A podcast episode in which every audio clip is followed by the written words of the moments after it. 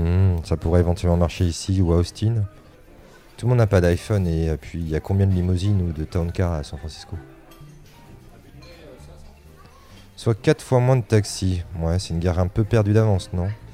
Et même s'ils survivent malgré tout et essaient de s'établir sur la côte est, ils vont se faire égorger.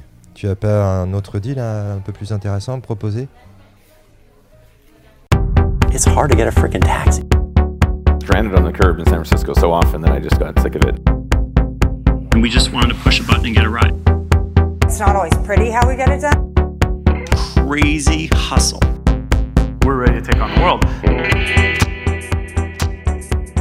Et nous revoici pour ce cinquième épisode sur les débuts de Uber, le side project le plus incroyable de tous les temps. Au dernier épisode, nous avions laissé l'histoire au lancement de l'app sur l'App Store avec Garrett Camp et Travis Kalanick, qui étaient assistés alors du CEO officiel de Uber, Ryan Graves, qui avait été recruté quelques mois auparavant et qui se préparait à faire un premier tour de table pour lever l'argent qu'il leur fallait pour s'établir à San Francisco. La recherche de financement pour ce premier round, qui sera appelé Angel Round, commença sérieusement mi-juin 2010. Alors c'est un Angel Round et pas un seed, selon euh, les termes utilisés habituellement, puisque techniquement, le seed avait déjà été réalisé par Garrett et Travis, qui avaient investi 200 000 dollars l'année passée. L'argent investi l'étant à 90% par Garrett. Pour ce premier round, la table était ouverte à 25 000 dollars, sur la base d'une valorisation de 10 millions de dollars. Pour les aider à faire connaître leur deal, ils demandèrent à un ami qui s'appelait Naval Ravikant,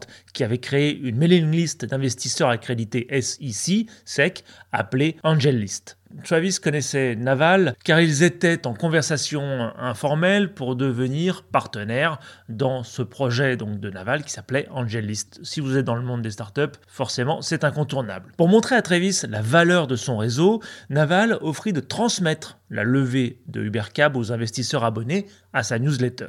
Le mail fut envoyé le jeudi 17 juin 2010 à 165 investisseurs.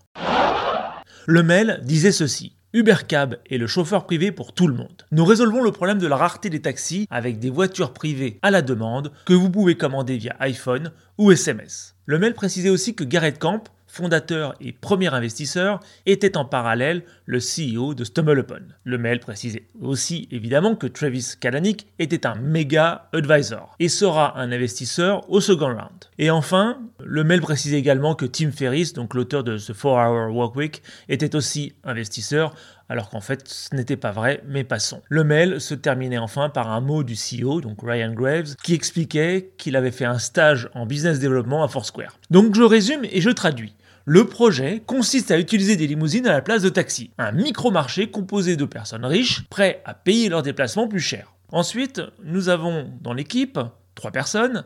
D'abord un fondateur qui est CEO d'une autre boîte. Ah ok, ça commence bien. Ensuite vous avez Travis qui se présente comme Mega Advisor dont on se demande déjà ce que ça veut dire, qu'est-ce que c'est que ce job. Et en plus on se demande ce qu'il fout là. Parce que pour ceux qui connaissaient euh, l'histoire de Scour, euh, quand même il s'est fait poursuivre pour violation de droits d'auteur. Et cerise sur le gâteau, il y a un CEO qui débarque d'on ne sait où et qui a été recruté il y a trois mois. Vous parlez d'une équipe. Ça c'est sûr que tout de suite on se sent rassuré. En tout cas, le résultat du message fut sans appel. Mais vraiment littéralement quoi, sans appel. Sur les 165 mails employés, 150 ne répondirent même pas aux mails et un investisseur se désabonna de la mailing list. Peut-être Michael Ovitz, qui sait. Même les investisseurs connus pour leurs investissements de saupoudrage, hein, vous savez ceux qui investissaient généralement entre 5 000 et 30 000 dollars un peu partout pour être sûr de ne pas rater la bonne affaire, déclinèrent. En tout cas, c'est difficile de dire, début juillet 2010, que malgré ce faux départ, cette levée de fonds allait transformer les stratégies d'investissement de beaucoup de VC de la Silicon Valley. Pas parce que les VC ont vu l'opportunité incroyable qui s'offrait à eux, non. Et, et, bon, pas non plus parce que cette levée de fonds a été menée de façon audacieuse par Kalanick, mais parce que ceux qui vont refuser de participer vont le regretter amèrement et pendant très longtemps. De nombreux VC vont pendant des années se présenter comme ceux qui n'ont pas vu Uber venir, alors même que le deal leur avait été proposé. Il y en a un même qui va aller encore beaucoup plus loin, qui s'appelle John Greathouse, Jean Grande Maison, qui a écrit plusieurs articles de blog sur le sujet, mais on va y venir. Ou encore comme Dave McClure et Gary Vaynerchuk, qui pourtant étaient amis avec euh, Travis. Donc, la plupart des VC les plus connus de la vallée vont laisser passer le deal. Même ceux qui avaient gagné de l'argent avec StumbleUpon ou avec Red Switch, même ceux-là. Le top 3 des raisons qui revenaient encore et encore pour expliquer leur refus était celle-ci. Première raison, le marché de la limousine était trop petit. Et là, on peut pas en vouloir au VC de ne pas avoir été plus clairvoyant. D'abord parce que le pitch donné par Travis et Garrett citait une étude de la SFMTA, qui est euh, l'agence municipale de gestion des transports, et qui évaluait le marché des dépenses en taxi et en limousine à 120 millions de dollars pour euh, la ville. Ce qui, pour un investisseur, est ridicule. Et à l'époque, les deux compères ne comptaient pas créer un nouveau marché, révolutionner le monde ou que sais-je. Ils voulaient juste se faire plaisir avec un lifestyle business simplement destiné à leur usage. Et donc, euh, voilà, ils ne voyaient pas plus loin. Ensuite, le pitch d'Ubercab n'a rien à voir avec ce que l'entreprise deviendra. Comment voulez-vous que les VC puissent poser un pari sur un avenir que même les fondateurs ne voient pas? Et du côté utilisateur, Garrett et Travis n'avaient qu'une seule statistique à donner aux investisseurs. 50% de ceux qui téléchargeaient l'app l'utilisaient au moins une fois. Mais Garrett et Travis avaient quand même un réseau relationnel depuis le temps qu'ils étaient entrepreneurs sur San Francisco. Et leur CV d'entrepreneur avait quand même une petite ligne qui expliquait qu'ils avaient fait chacun une exit, donc ils avaient vendu leur entreprise ce qui ne pouvait que leur ouvrir quelques portes. Pourtant, prenons l'exemple de David Hornick de August Capital. Vous savez, j'en ai déjà parlé, c'est l'organisateur de The Lobby, la conférence où euh, Travis et Garrett se sont rencontrés, et qui, pourtant, avait investi dans Red Switch. Eh bien, il va passer le deal parce que, pour lui, le marché des personnes qui prenaient régulièrement un taxi n'était pas suffisamment important. Alors imaginez le marché de ceux qui prennent des limousines. C'est juste ridicule. N'oubliez pas qu'à ce moment-là, il n'était pas question que n'importe qui devienne un chauffeur Uber après une formation et le d'une licence. Hein. De nouveau, au lancement d'Ubercab, cela ne concernait que les chauffeurs de limousine et les black cars, comme sont appelés les Lincoln et les Mercedes. Bon, en même temps, la dernière fois que j'ai pris un Uber, ça devait être en 2017, avant l'arrivée de Taxify, et j'ai fait une course dans une R21 qui sentait le diesel. Donc comme quoi, euh, Uber a fait du chemin depuis. En tout cas, celui qui donna le plus de détails quant à ses raisons de ne pas contacter Travis quand il a entendu parler du deal fut évidemment, j'en ai déjà parlé, John Greathouse, d'une petite société d'investissement qui s'appelle Recon Venture Partners. Et là, je vais vous laisser en compagnie de John lors d'un déjeuner qui est arrivé fin 2010, lorsqu'il rencontre la personne qui lui avait conseillé d'investir dans le projet Ubercab.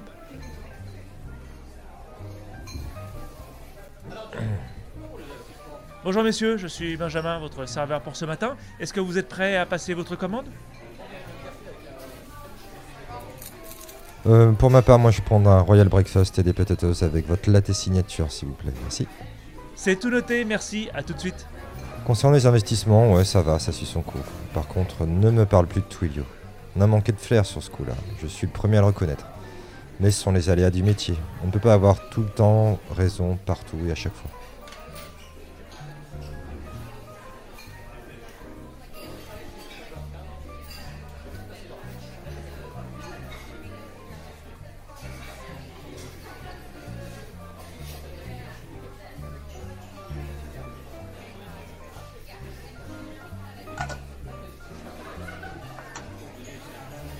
Et c'est super cap, ça dit seulement sur euh, San Francisco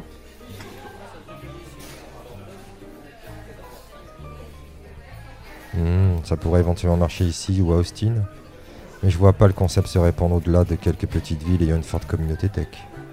Tout le monde n'a pas d'iPhone et puis il y a combien de limousines ou de town cars à San Francisco? Soit 4 fois moins de taxis. Ouais, c'est une gare un peu perdue d'avance, non? Et même s'ils survivent malgré tout et essaient de s'établir sur la côte Est, ils vont se faire égorger. Tu as pas un autre deal un peu plus intéressant à proposer? Et en plus, John avait vu passer deux fois la recherche de financement dont le jeton commençait à 25 000 dollars. Le type ne s'en est jamais remis au point d'en faire un article d'autoflagellation publique sur Medium. Dans l'article, il va même jusqu'à surligner en rouge que s'il avait investi à l'été 2010 les 25 000 dollars demandés, il aurait pu, en 2016, date de l'article, empocher 4000 fois la mise de cet investissement. Ce type de regret, qui semble être commun chez la plupart des VC, qui ont rencontré Travis et dit non, peut expliquer pourquoi par la suite pas mal de startups ou de business models un peu bancal, mais proposant de devenir le Uber de trois petits points, recevront une oreille attentive de ces mêmes VC. Certains rattraperont le train à la levée suivante, ou celle d'après, ou encore celle d'après. D'autres, par contre, comme Andresen Horowitz, investiront dans Lyft, le concurrent, mais nous allons en reparler. La seconde raison, pour refuser d'investir était que, évidemment, aucun des deux fondateurs n'était prêt à s'engager à plein temps dans l'idée qu'eux-mêmes avaient eue. C'est exactement la raison que leur donnera leur ami Gary Vaynerchuk, qu'ils avaient pourtant revu plusieurs fois entre le Jampad et le web à Paris, pour refuser d'investir. Et ouais les gars, aucun d'entre vous ne veut s'investir dans le projet à plein temps. Donc comment est-ce que vous voulez que ça me rassure si même vous, vous n'y croyez pas assez pour vous impliquer à plein temps? Et la dernière raison de ne pas investir, eh bien simplement que Ryan Graves, leur CEO, n'avait que trois mois d'ancienneté et aucune expérience de CEO. Il avait été bombardé là parce que c'était le seul à être à plein temps et point barre. Pas forcément pour ses compétences, même si par la suite, il va prouver, largement prouver, que c'était vraiment l'homme de la situation. Et c'est l'excuse que leur donnera Dave McClure pour passer le deal. Alors Dave, c'est le futur fondateur de 500 Startups, le concurrent de Y Combinator qui aujourd'hui est connu pour investir dans un maximum de deals possibles, même des petites sommes. Alors est-ce que c'est parce qu'il a raté Uber ou parce que c'est simplement sa façon de voir le business? L'histoire ne le dit pas. En attendant, pendant très longtemps, il parlait de ce refus presque tous les jours, tellement il s'en voulait. Et il finira quelques années plus tard par expliquer la vraie raison de son refus. Il pensait que Garrett et Travis étaient riches suite à la vente de leurs anciennes entreprises et donc feignants.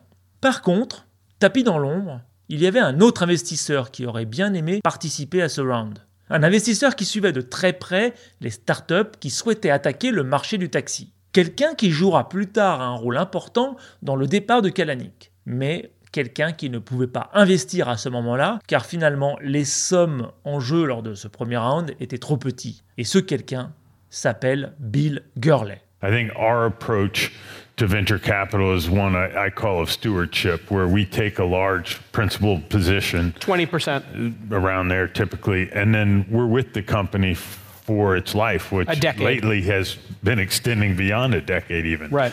Um, and and we're there in the trenches, and and that's why I call it this notion of stewardship. And and we're exclusively focused on that window, kind of A, sometimes B, but always with the board seat, always in this principal role. Bill Gurley est partenaire à Benchmark Capital et il suivait l'aventure du d'Ubercap de très près. Et d'ailleurs, il invita Garrett et Travis à dîner au restaurant français Absinthe. Alors je vous déconseille leur pieuvre à la saucisse de Toulouse, prenez le burger, vous me remercierez. Lors de ce dîner, les deux fondateurs de Ubercab vont prendre un cours d'histoire en accéléré des startups qui ont voulu disrupter le monde des taxis avant eux. Gurley était un puits sans fond concernant l'historique de ces projets qui avaient précédé Ubercab depuis 1999. Fin 2008, lorsque Garrett avait commencé à être sérieux sur son projet d'application pour appeler les taxis, il avait bien sûr commencé par faire une étude de la concurrence. Et il avait bien entendu identifié certains de ses projets. Mais il ne connaissait pas toute l'histoire. Il ne connaissait pas non plus le rôle de Gurley qui jouait avec ses startups, un petit peu comme le Sparadra et le capitaine Haddock, en jouant le rôle du Sparadra, en passant d'une startup à l'autre et en se demandant à chaque fois si celle-ci était la bonne. Bon, et aussi euh, en ne parvenant pas à investir, parce qu'à chaque fois, les startups en question refuseront son argent. Because people would come and say, well, we're going to do this for this and this.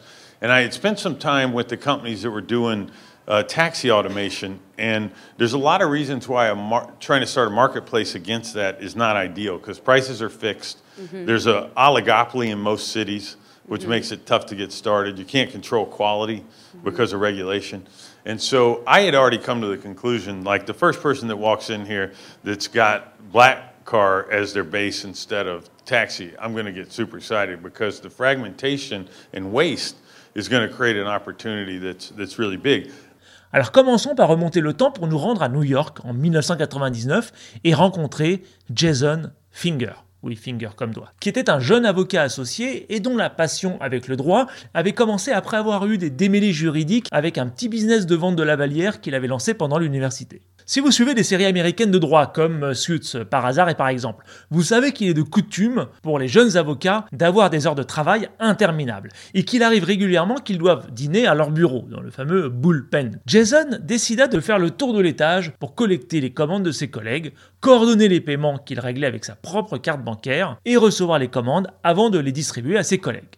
And I started ordering people's dinners and paying for it on my personal credit card because I got 2% cash back. Un soir de Thanksgiving 99, hein, c'était un jeudi soir, donc les restaurants étaient fermés. Couldn't find a restaurant that was open, um, and any of the ones that were open, um, um, they wouldn't deliver to my specific area. And so I sat at my desk, I was frustrated, had a couple of Kit Kat bars, and called my, my friend from law school.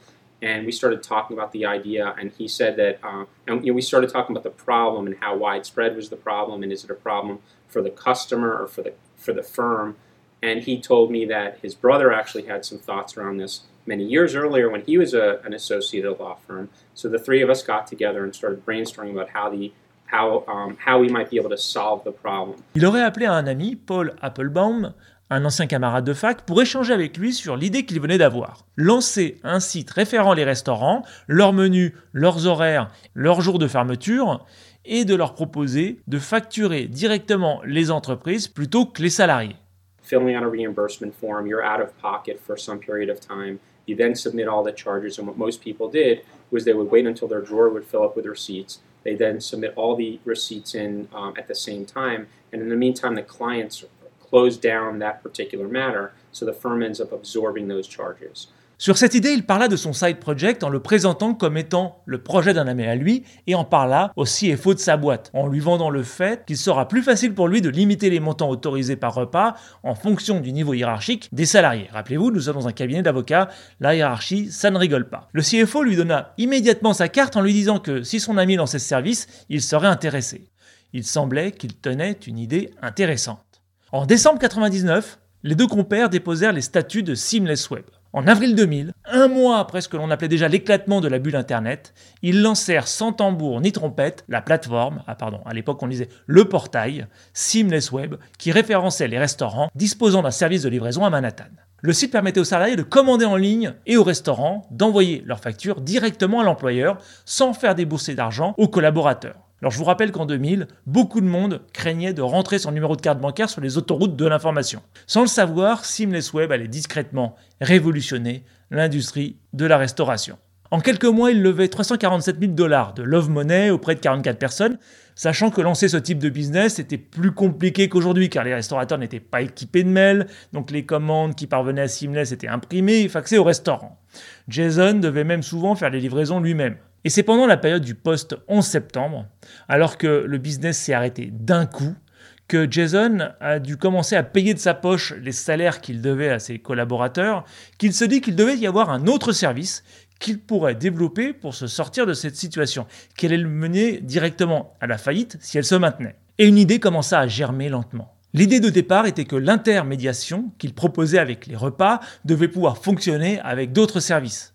Quelques mois plus tard, il renomma Seamless Web en Seamless Meals pour lancer un nouveau service qui allait s'appeler Seamless Wheels. Et nous y voilà. L'idée était de faciliter la réservation et le règlement des black cars de New York en utilisant le même portail que pour les repas, avec un point de départ et un point d'arrivée au lieu du menu. Comme si Uber Eats avait démarré avant Uber.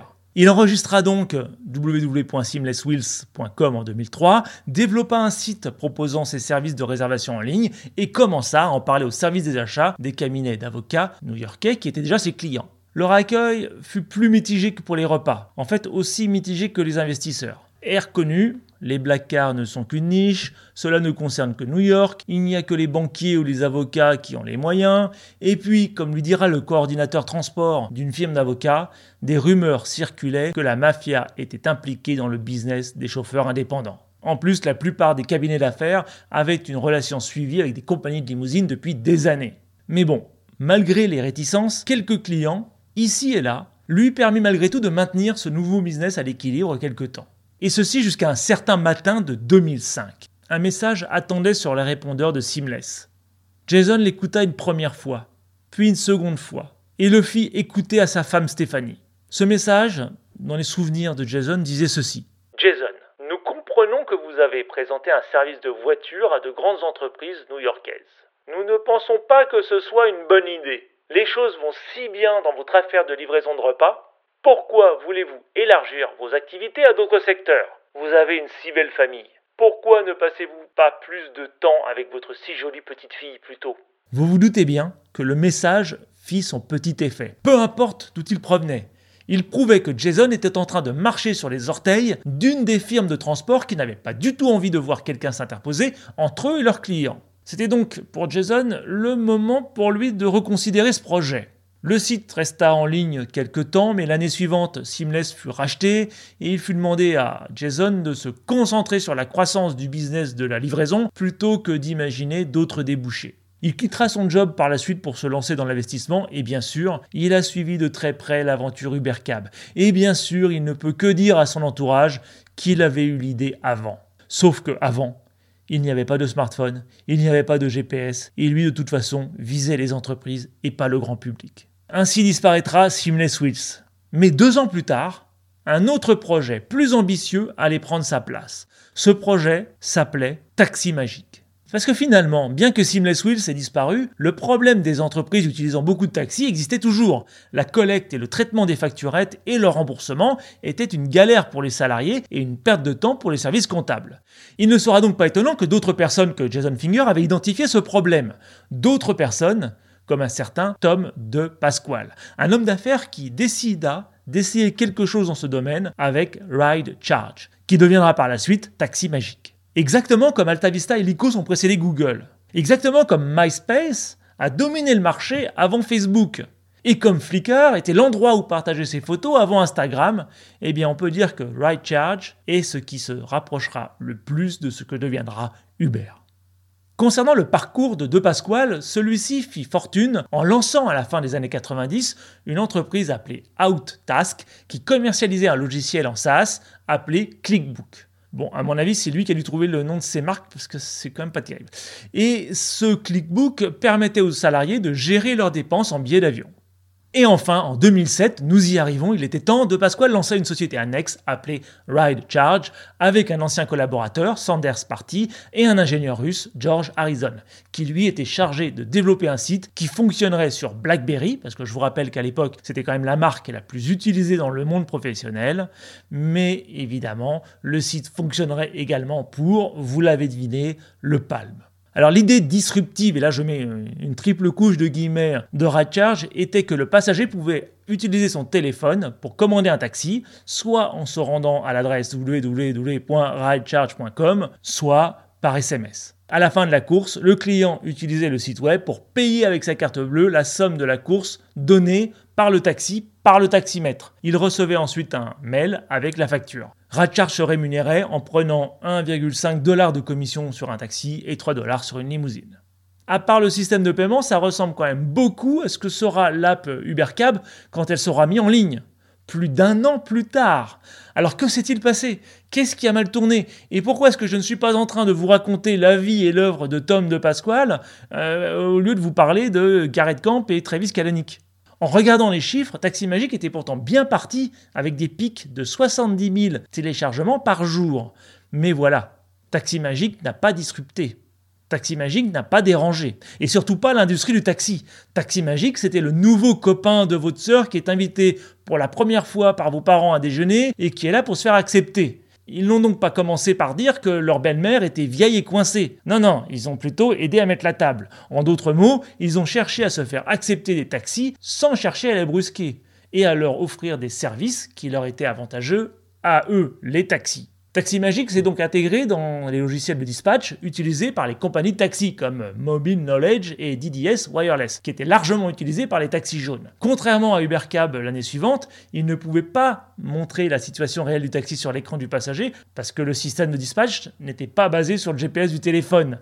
À la place, l'app recevait du texte annonçant la prise en compte de la course, le nom du taxi et la distance du taxi du point de collecte au moment de la prise en compte de la course. Point barre. Ainsi, bien que Taxi Magique avait un an d'avance sur Ubercab, il ne disposait donc pas de l'affichage de la voiture en temps réel comme James Bond, ni du système de paiement dans lequel le passager préenregistrait sa carte bancaire. Même leur stratégie de conquête n'était pas du tout la même. L'équipe de Taxi Magique a pris le raccourci de proposer un système au taxi. George Harrison, le développeur russe improvisé responsable du développement, ne s'est pas tapé la liste des chauffeurs notés dans Yelp pour les appeler un par un et leur proposer ses services. Il n'a pas fait de porte-à-porte non plus pour rencontrer les chauffeurs, ni passer plusieurs jours à partager la vie des conducteurs de Black Car pour comprendre leur métier, comme le fera Ryan Graves au début.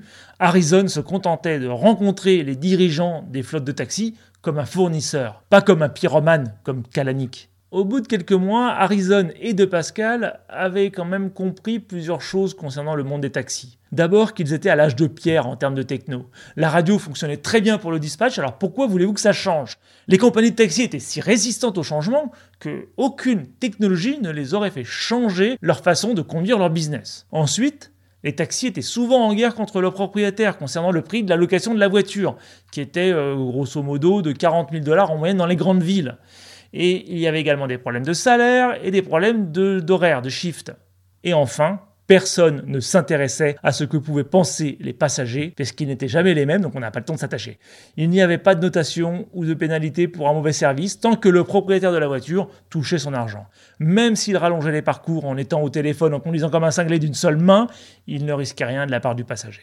En résumé, le système était cassé. Il fallait le remplacer, pas chercher à le réparer avec une app. Prenons un exemple. Quand un utilisateur de Taxi Magique commandait un taxi, le système de dispatch déjà existant n'assignait pas forcément la course au chauffeur le plus proche, mais à celui qui n'avait pas eu de passager depuis le plus longtemps. Et il n'y avait aucun honneur ou fidélité entre voleurs. Si un chauffeur sur sa route pour chercher un passager taxi magique voyait une famille avec des valises indiquant qu'il se rendait à l'aéroport, eh bien le client taxi magique pouvait toujours attendre son taxi. Et c'est lors de l'été 2009, donc je vous le rappelle, hein, à ce moment-là, UberCab venait d'être capitalisé par Garrett à 200 000 dollars et euh, Travis euh, commençait à être un peu son bras droit ou en tout cas son assistant pour développer l'idée. Donc voilà, l'été 2009. Donc c'est à l'été 2009 que George Harrison reçut plusieurs visites d'un certain Bill Gurley, partner à Benchmark, l'un des plus grands fonds d'investissement de la Silicon Valley et qui avait notamment investi dans eBay.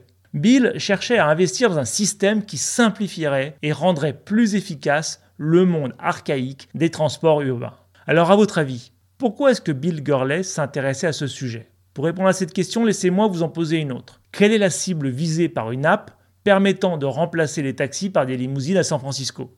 Des gens qui ont besoin de se déplacer souvent Des gens qui estiment que payer une course plus chère qu'un taxi se justifie si c'est plus facile, plus sûr et plus rapide Des gens sûrement early adopter qui apprécie la tech au point d'avoir un smartphone en 2009. En résumé, des cadres de la tech ou de la finance et des hommes ou des femmes d'affaires. Et vous trouvez pas que ça répond pas mal au portrait robot d'Invici En fait, Gurley investissait tout simplement dans des projets que lui-même pourrait utiliser. C'est aussi ce qui allait faciliter la tâche de la lutte de fonds de Travis Kalanick et de Garrett Camp en 2010 et en 2011.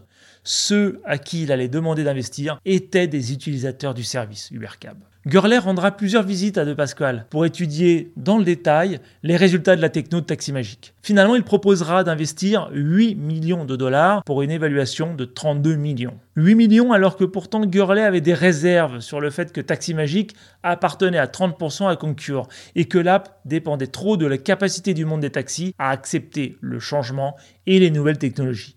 Mais voilà, deux choses. La première, si vous me permettez de glisser un cliché, à 51 ans en 2009, De Pasquale était de la vieille école et il y avait une différence culturelle entre lui et Bill Gurley. De Pasquale était un bâtisseur, comme il le présente dans son profil LinkedIn.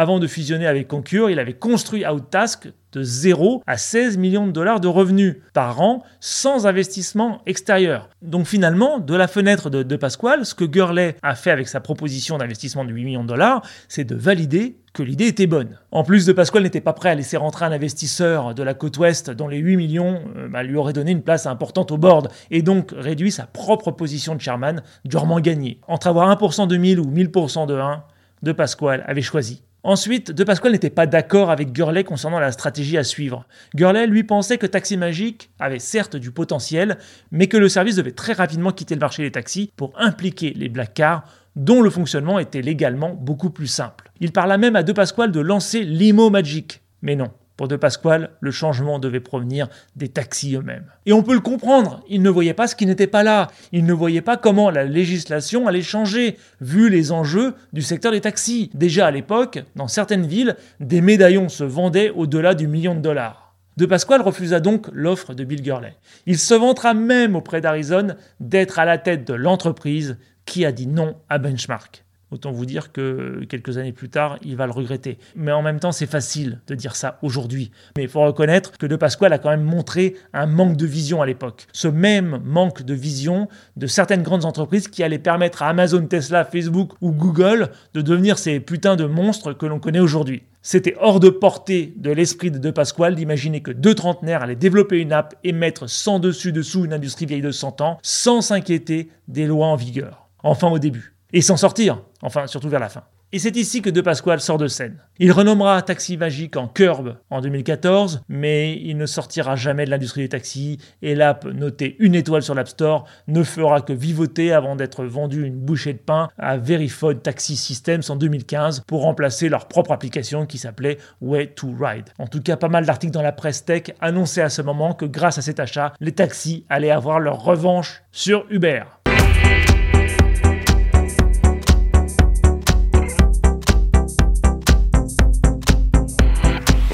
Arrive enfin le troisième service pré-Uber, appelé Cabulous. Parmi les entreprises qui ont créé Uber avant Uber, on ne peut évidemment pas oublier Cabulous, qui avec Taxi Magique étaient les deux apps que Garrett Camp avait identifiées comme éventuellement concurrentes, mais pas tout à fait parce que ces deux apps s'adressaient au taxi, quand lui de son côté réfléchissait à son projet à partir de fin 2008. D'ailleurs, en parlant de 2008, restons dans cette année. Vous savez, l'année 2008 où Sarkozy arrivait, Renault lançait son 4x4, où le pape s'appelait Benoît et où euh, Stérix et les Jeux Olympiques. Bref, 2008. Et suivons l'initiative lancée par Best Buy, qui est le Darty américain et qui souhaitait se doter d'un incubateur maison appelé Project Upstart, qui était destiné à valoriser les idées de ses collaborateurs. L'idée était simple, hein, et beaucoup d'autres entreprises à travers le monde se sont depuis équipées d'un tel programme. L'objectif était d'identifier les meilleures idées proposées par les collaborateurs. Pour cela, il y avait des correspondants innovation dans l'entreprise auxquels les collaborateurs ayant des idées s'adressaient.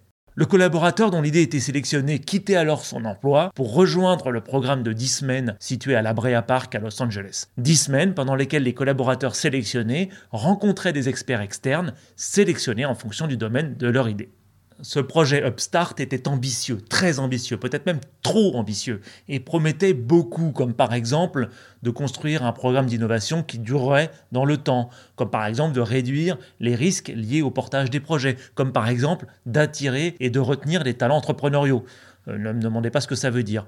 Et par exemple de faciliter l'intégration des opportunités business. Ce projet malheureusement ne durera qu'un an et on pouvait deviner qu'il allait être compliqué à maintenir dans la durée rien qu'en lisant la première page du PowerPoint de présentation du projet qui écrivait dans une phrase sans fin je vous la cite, garder l'innovation et l'entrepreneuriat vivant, même lors de temps économiques difficiles, en dépensant peu de capital, en ne donnant pas beaucoup de temps aux équipes, en se concentrant sur le développement des talents entrepreneuriaux et en utilisant tout cela pour faire des innovations collaboratives avec d'autres entreprises moins effrayantes. Pourtant, un projet prometteur est ressorti de ce gâchis. En ce printemps 2008, Daniel Garcia, un technicien de la Geek Squad, qui est l'unité qui se déplace chez les clients pour leur installer leur télé 4K ou leur four à micro-ondes, parce qu'à priori il faut être un geek pour ça, bon bref, proposa de trouver un moyen pour que les clients puissent voir sur une carte la progression de l'équipe d'installateurs se dirigeant vers chez eux. L'idée sera retenue et Garcia donc invité à rejoindre Upstart. Deux stagiaires lui furent attribués, en plus de deux experts qui devaient l'aider à prototyper cette idée. C'est à moitié chemin des dix semaines du programme que Garcia et ses collègues réalisèrent que l'idée n'était pas si géniale que ça, trop complexe à mettre en œuvre pour trop peu de bénéfices clients. Sauf pour un personnage, John Wolpert, l'un des intervenants et en fait organisateur de l'incubateur pour Best Buy. Incubateur qu'il avait copié sur l'incubateur d'IBM Austin Extreme Blue Lab, qu'il avait lui-même dirigé pour le compte d'IBM. John Wolpert proposa d'utiliser cette idée de géolocalisation pour un autre secteur. Je pense que vous avez deviné lequel celui des taxis évidemment. L'un des techniciens attachés au développement de l'idée étant fan d'une app de Scrabble appelée Scrabbleos, le projet fut baptisé Cabulos. Wolpert demanda à la direction de Best Buy de garder l'idée pour lui et de développer Cabulos en dehors de Best Buy. Les dirigeants étant surtout inquiets à cette époque de la tournure des événements avec les effets de la crise des subprimes sur le marché de l'immobilier et de la décoration intérieure, qu'ils ne firent aucune difficulté et ne prirent même pas d'equity dans l'affaire, comme c'est la plupart du temps la règle dans les spin-offs. Wolpert devint donc fondateur et CEO de Cabulous et s'installa à Pivotal, un incubateur de San Francisco situé, comme c'est original, à Soma. Il embaucha un développeur argentin et commença à lui faire développer son app pour smartphone pendant que lui se chargeait d'approcher les compagnies de taxi. Yellow Cab, la plus grande compagnie de taxi de San Francisco, était déjà en contrat avec une société de dispatch. La seconde plus grande, Luxor, était sous bannière Taxi Magique. Il lui restait donc la Desauto et la San Francisco Green Cab. Ils autorisèrent Wolpert à présenter son projet directement au chauffeur. S'en suivra de longues heures assis à l'avant de taxi pour comprendre la vie de ces chauffeurs qui avaient parfois attendu 15 ans ou plus pour obtenir le médaillon et sur lequel ils comptaient obtenir une source stable de revenus. Ce n'est donc pas étonnant que Wolpert devint vraiment amoureux de cette profession et chercha à créer un service qui rendrait la vie plus facile de ceux dont il était devenu proche. Il voulait sincèrement rendre la profession de chauffeur de taxi plus efficace et développer leurs revenus. Et c'est ce qui fut son erreur. Si Seamless Wheels était arrivé trop tôt, si Taxi Magic avait souffert de l'ego et de l'entêtement de son dirigeant, Cabulus allait être perdu par trop d'empathie. Wolpert était le gars gentil, il était dans le win-win, comme euh, disaient les consultants au début des années 2000. Il n'avait pas la personnalité d'un iconoclaste, d'un vendeur ou simplement d'un négociateur, comme certains personnages dont je vous ai déjà parlé. Il avait une idée qui, selon lui, pouvait vraiment aider les taxis, et il s'attendait que d'eux-mêmes, ces taxis le comprennent et adoptent son service. L'application fut lancée sur l'App Store en novembre 2009, soit 8 mois avant celle d'Ubercab, donc pas étonnant que l'on retrouve pas mal de fonctionnalités communes entre celle d'Ubercab et celle de Cabulous. Comme Taxi Magique, euh, il était possible de commander un taxi par l'application Cabulous ou d'appeler le dispatch. Mais grosse amélioration par rapport à Taxi Magique, Cabulous permettait au client de voir arriver le taxi sur une carte de la ville. Le client pouvait même mettre des chauffeurs en favori et les appeler spécifiquement ce qui était une idée géniale si ça avait fonctionné, car ça aurait forcé les chauffeurs de taxi à faire un minimum de relations clients, ou au moins d'être sympas. Par contre, Contrairement à ce qu'offrira Uber, il n'était toujours pas possible de payer par l'application. Le client devait toujours payer le chauffeur de taxi selon ce qui était indiqué au compteur. Pensez-vous, c'était une application faite pour les chauffeurs de taxi et il ne voulait pas de lecteur de carte bancaire qui leur fait perdre un pourcentage important. Et puis bon, enfin, le cash quoi. Ensuite, Cabulus ne donnait pas d'iPhone gratuit avec son application comme le fera Ryan Graves pour distribuer l'Ubercab au début. Attention, au début, après, euh, il y aura une caution. Il organisera un après-midi porte ouverte dans un café sur Park Street en offrant du café et des donuts et ressortira de la réunion en ayant appris que les chauffeurs de taxi étaient beaucoup plus équipés en iPhone qu'ils le pensaient. Par contre, il passera à côté de l'information que si les compagnies de taxi étaient certes technologiquement des dinosaures, les chauffeurs de taxi, eux, ne l'étaient pas. La plupart avaient d'ailleurs jailbreaké et débloqué leur téléphone pour ne pas avoir à prendre d'abonnement à AT&T, qui était alors le itinéris de l'époque, mais la seule façon d'avoir un iPhone. Résultat, l'app qui avait été développée pour AT&T fonctionnait mal ou pas du tout sur ce téléphone. Et pourtant, le plus gros problème restait à venir. Problème que Ubercab allait résoudre. Cabulus ne maîtrisait pas le nombre de conducteurs qui utilisaient l'app et ne pouvait donc pas les diriger sur les endroits où ils étaient demandés. Il n'avait également aucun pouvoir sur les tarifs pratiqués et donc aucun avantage concurrentiel. Donc quand un taxi était suffisamment occupé le soir ou le week-end, il n'utilisait pas l'application, pas besoin. Ce qui faisait que certains vendredis ou samedis, il n'y avait aucune voiture visible sur la carte de l'application Scabulous. Après avoir financé lui-même l'entreprise, Wolpert se lança en quête de capital. Trois groupes de business angels s'accordèrent pour une première levée de fonds de 600 000 dollars en décembre 2009. Même s'ils lèveront en 2012 en série 3 un peu plus de 7 millions de dollars, 600 000 dollars pour développer l'adoption de leur application en restant dans le service du taxi, ils auraient levé 10 milliards de dollars, le résultat aurait été le même. Pourtant, une opportunité se présenta. Quelqu'un qui avait certes de l'argent, mais également des idées avec une vision très claire de ce qu'il fallait faire sur le marché du taxi. Et je vous laisse deviner de qui il s'agissait. Vous l'avez deviné, un certain partenaire de benchmark au fort accent texan qui cherchait une opportunité d'investissement dans une app dans le secteur du transport individuel et qui avait déjà fait une proposition à Taxi Magique qui avait été refusée. Je suis, je suis. Please welcome Bill Gurley. Oui, Bill Gurley. Et c'est donc ce vieux Bill qui appela Out of the Blue, comme on ne dit pas dans le Jura, pour demander s'il restait de la place dans le tour de table. Wolpert lui répondit qu'il ne restait presque plus de place, en tout cas pas assez pour avoir l'intérêt de Benchmark Capital. Gurley, bon joueur, donna alors le conseil de commencer par lancer leur service dans une banlieue spécifique, ce qu'en langage startup on appelle le focusing, plutôt que d'attaquer toute la ville au même moment, et raccrocha. C'est ici que s'arrêta la présentation historique de Bill à Garrett et à Travis de l'historique donc des applications pour taxi. Ce que ne pouvait pas savoir Bill à ce moment-là, c'est que Ryan Graves, donc le CEO officiel salarié de Uber, allait rencontrer John Wolpert. Et que Wolpert allait être plutôt amical, même s'il ne croyait pas du tout au fait d'utiliser les chauffeurs de limousine, puisque je vous le rappelle, lui, son business, c'était d'aider les chauffeurs de taxi. John dira plus tard que la discussion avec Ryan était plutôt agréable, jusqu'à ce qu'un certain Travis Kalanick se joigne à eux. Voilà ce qu'il se passa selon John Wolpert. Je ne crois pas à votre idée d'utiliser les conducteurs de limousine comme des chauffeurs de taxi. La loi et les taxis eux-mêmes vous en empêcheront. J'imagine que vous savez que depuis le début de l'année, on peut maintenant acheter un médaillon à la ville. Pourquoi voulez-vous qu'ils vous donnent 25% de leurs revenus quand ils peuvent avoir un médaillon? Certes, mais vous restez centré sur les taxis. Je vous le répète, on vous les laisse. Ils ne nous intéressent pas. Et vous croyez que les taxis vont vous laisser faire quand ils vont comprendre que vous leur prenez des courses sous le nez? De façon illégale en plus. Et puis, reconnaissez qu'utiliser un iPhone pour décider du prix à payer est super discutable. Je vous rappelle que les taxis utilisent des taximètres qui sont évalués par le département des poids et mesures de la ville. C'est du sérieux. Oui, et pourquoi est-ce que les taxis utilisent des taximètres selon vous? Pour mesurer précisément le temps et la durée de la course. Ok, mais à nouveau, pourquoi doivent-ils mesurer temps et distance? Pour calculer le prix de la course. Bon, je crois pas être assez clair.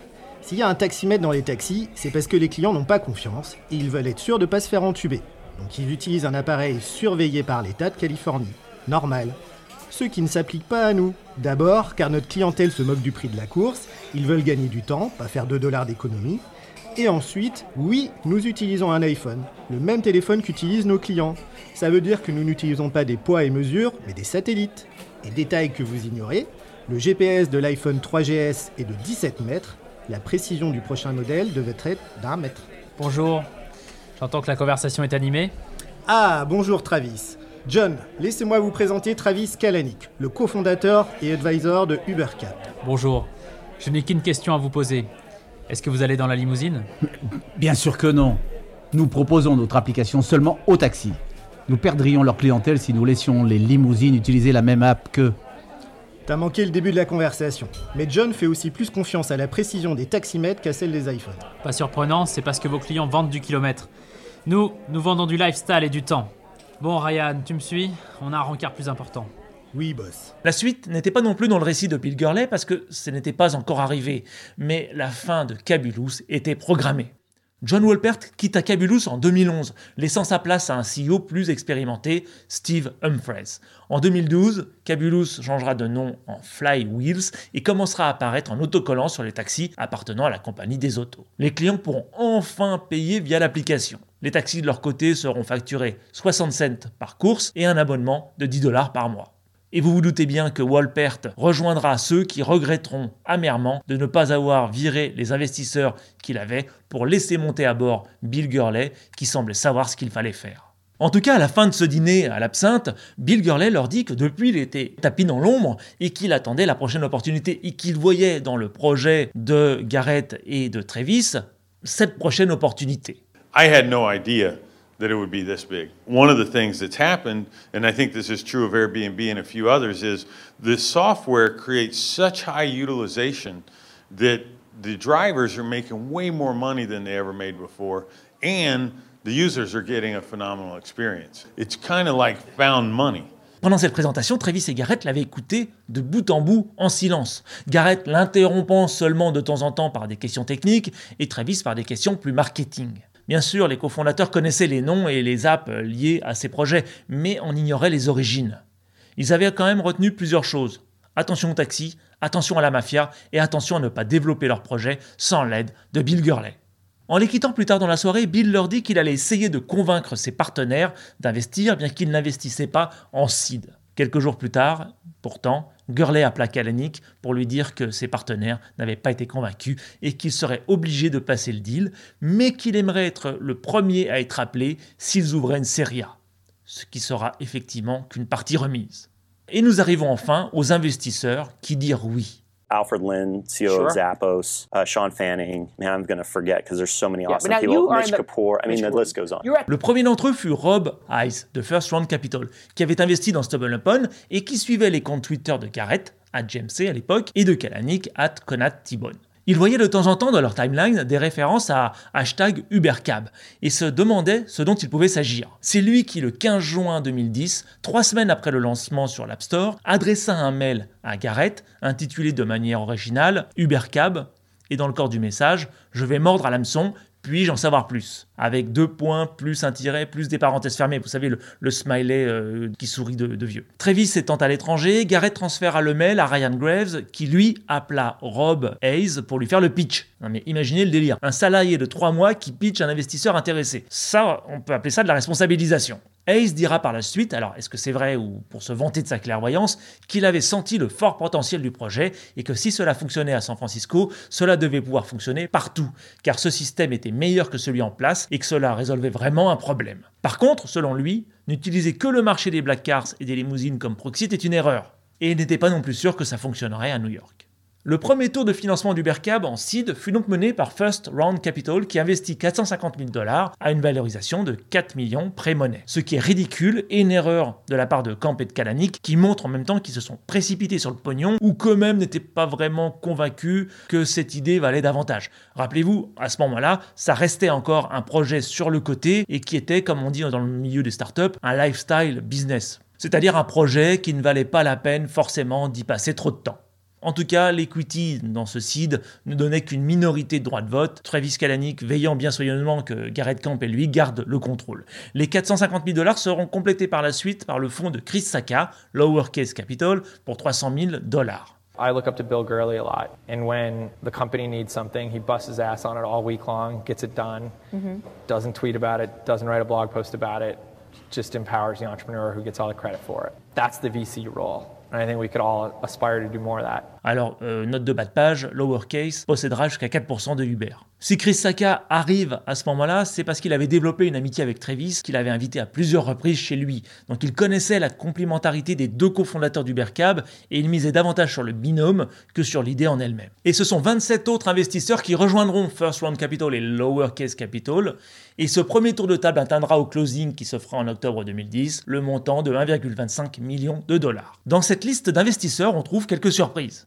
Vous avez d'abord Sean Fanning, le co-créateur de Napster et ami de Kalanick. Vous avez ensuite Mitch Kapor, le créateur de Lotus Note et premier investisseur dans StumbleUpon. Toujours furieux contre lui-même d'avoir demandé à Evan Williams, on en a déjà parlé dans un épisode précédent, qui était le fondateur d'Odeo, qui était une entreprise de diffusion de podcasts, de lui rendre l'argent qu'il avait investi.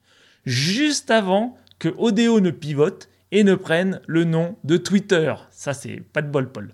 Il poursuivait avec tellement d'agressivité tous les leads qu'il trouvait qu'il dira à Garrett Camp avec un humour un peu discutable Si tu ne me laisses pas entrer dans le deal, je te tue. Vous trouverez aussi Scott Belsky, le fondateur de Behance, et l'une de mes sources pour cette histoire. Alors petite page de pub, je l'ai interviewé récemment dans un épisode d'Innovation Weekly consacré au futur du métier du design et du designer. Je vous laisse aller regarder sur la chaîne YouTube No One is Innovant. Vous trouvez ensuite Alfred Lin, qui était alors CEO de Zappos et pas encore à Sequoia. Il dira que son investissement dans Uber prouve que la chance n'est pas étrangère aux investissements faits dans la Silicon Valley.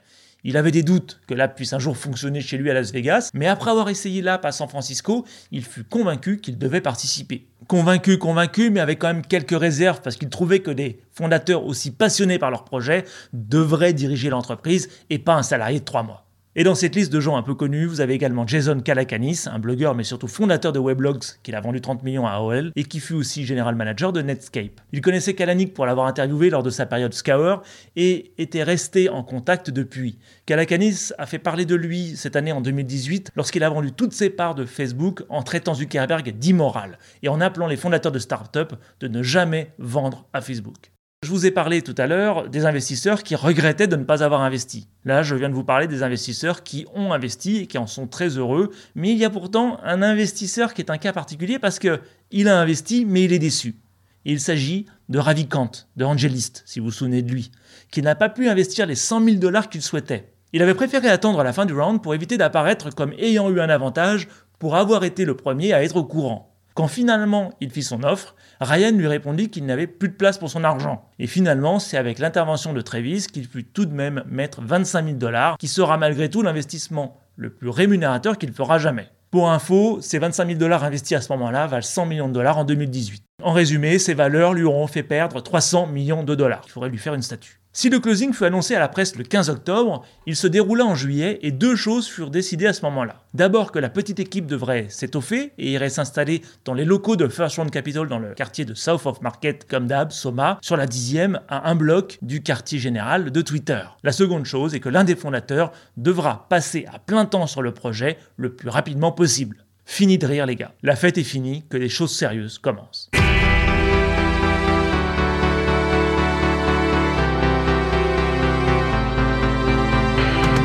C'est le mois suivant, en août, qu'entrera en scène une jeune femme qui jouera un rôle très important quand Uber commencera à s'installer dans d'autres villes. Austin Gate, G-E-I-D-T. Fille d'un avocat connu, fraîche diplômée de Berkeley, ancienne addict à l'héroïne comme elle se présente, et désespérée de trouver un job. And so I was, certainly following like on Twitter and, just a lot of what was going on. And I had Uber, UberCab had just launched, and so I was, I had reached out to Ryan Graves, and um, you know, and he said, "Hey, like put together a presentation." I had applied to so many places and not heard back. Elle venait de recevoir d'ailleurs une réponse négative pour un job de barista le matin même quand elle vit passer un tweet de Jason Calacanis parlant d'une application de taxi qui cherchait une stagiaire en marketing. Elle envoya un DM via Twitter à Ryan Graves lui écrivant qu'il devait lui laisser sa chance. C'est à se demander s'il y aurait Uber sans Twitter. Vu la façon que Ryan avait lui-même trouvé son job à Uber, il appela illico Austin et lui demanda de réaliser une présentation sur elle et sur ce qu'elle imagine pouvoir faire à Uber pour le jour même. And I remember for this one, I just, you know, I just went all out on it. Like I didn't hold back. Like humor, I was like, you know, screw it. Like let's just put it all in there because I just didn't have anything to lose. I was kind of desperate at that point. Exactement ce que Travis lui avait aussi demandé lors de son recrutement. Graves apprécia la présentation qu'il reçut le jour même et rencontra Austin le lendemain. And he was just like, I love this. And so, um, so he, we gave it a shot and it, it worked out. Elle rentrera la semaine suivante chez Uber comme salarié numéro 4 pour le rôle de stagiaire marketing.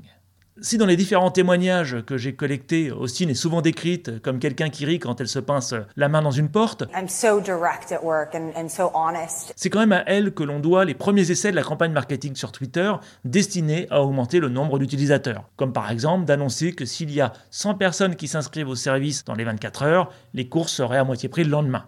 Bon, sur ce coup-là, il n'y eut que 80 inscrits, mais ils firent quand même les moins 50%. Sport. Ses premiers mois à Uber furent très éprouvants pour Austin. C'était la première femme recrutée à Uber Cab.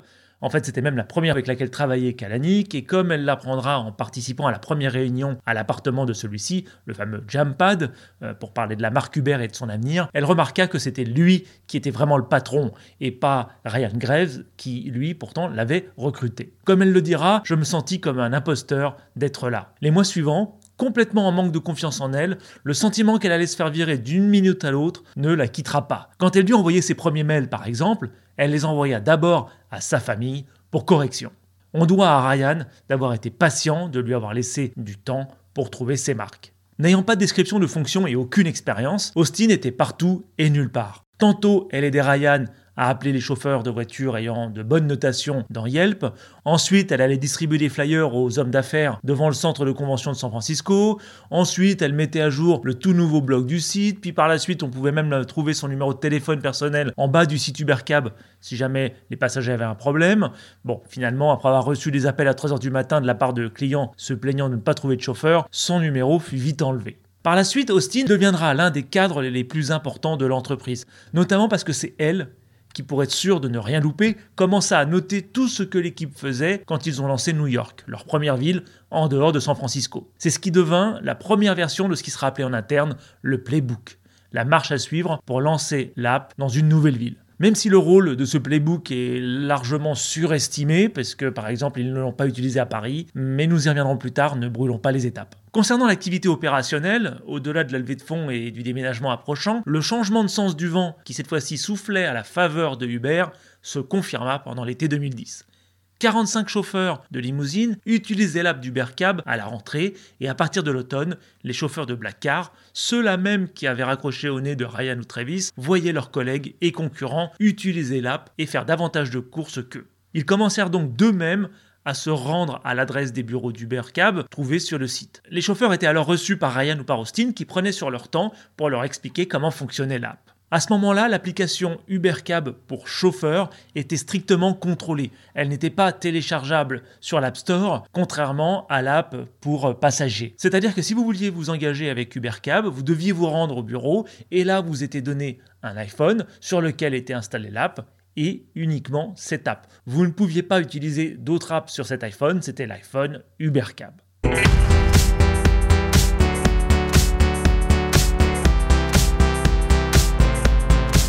Nous arrivons début octobre 2010 alors que la petite équipe célébrait l'utilisation de son app par quatre utilisateurs en même temps. Ceci était visible grâce au mode God View permet au cadre d'Uber d'accéder à la localisation et à l'identité de n'importe quel utilisateur à tout moment. Alors note de bas ce mode GodView fut utilisé comme argument de vente lors des soirées organisées lors des lancements de l'app dans de nouvelles villes et auxquelles étaient conviés conducteurs et journalistes. En tout cas jusqu'à ce qu'en septembre 2011, à l'ouverture de Chicago, une journaliste appelée Julia Allison reconnaisse plusieurs personnes sur cette carte dont elle voyait les déplacements et texte à l'une d'entre elles, appelée Peter Sims, pour lui dire qu'elle voyait où il se trouvait. A priori, le garçon fut un petit peu agacé, mais à contre-coup, parce qu'il a écrit un article euh, intitulé Peut-on avoir confiance en Uber se concluant par un ouvrez les guillemets, ce sont les petites choses qui révèlent ce qu'une entreprise a dans le ventre qu'il publia quand même en 2014, donc trois ans plus tard. C'est assez étrange. En tout cas, pour l'instant, l'app recevait de plus en plus d'articles positifs, voire franchement prosélytes, au point qu'un utilisateur content en parlait en moyenne à trois personnes. Garrett et Travis se projetaient déjà sur une courbe exponentielle du nombre d'utilisateurs. Pourtant, le vent qui poussait Ubercab dans le dos s'arrêta d'un coup. Ce calme fut suivi de la première tempête que rencontrera Ubercab et qui donnera raison à Garrett d'avoir impliqué Travis dans l'aventure. Nous sommes pendant la semaine du 4 octobre. Ryan Graves, Travis Kalanick et Garrett Camp étaient à Round Capital pour leur premier board meeting afin de discuter de la suite des opérations, du déménagement, des recrutements à venir et discuter de l'avenir de Travis dans Ubercab. C'est à ce moment-là que deux policiers en uniforme accompagnaient un agent de la SFMTA, l'Agence municipale des transports de San Francisco, et un agent de la PUCC, la Commission californienne des services publics. Donc, les deux agences qui s'occupaient de la régulation des transports dans la ville et dans l'État. Les deux agents municipaux disposaient chacun d'une enveloppe contenant chacun une lettre de cease and desist, qui est une ordonnance de cessation et d'abstention qui est employée aux États-Unis pour faire cesser son activité à une personne ou une entreprise. Un des policiers, lui, tenait une photo en couleur de Ryan Graves. Il montra la photo aux trois salariés en leur demandant Est-ce que vous connaissez cet homme? Lors du prochain épisode, nous allons vivre la première crise légale que va vivre l'équipe d'Ubercab. La transformation d'Ubercab en Uber, et nous allons également suivre la réflexion de Travis qui va se retrouver au pied du mur concernant son implication dans l'entreprise.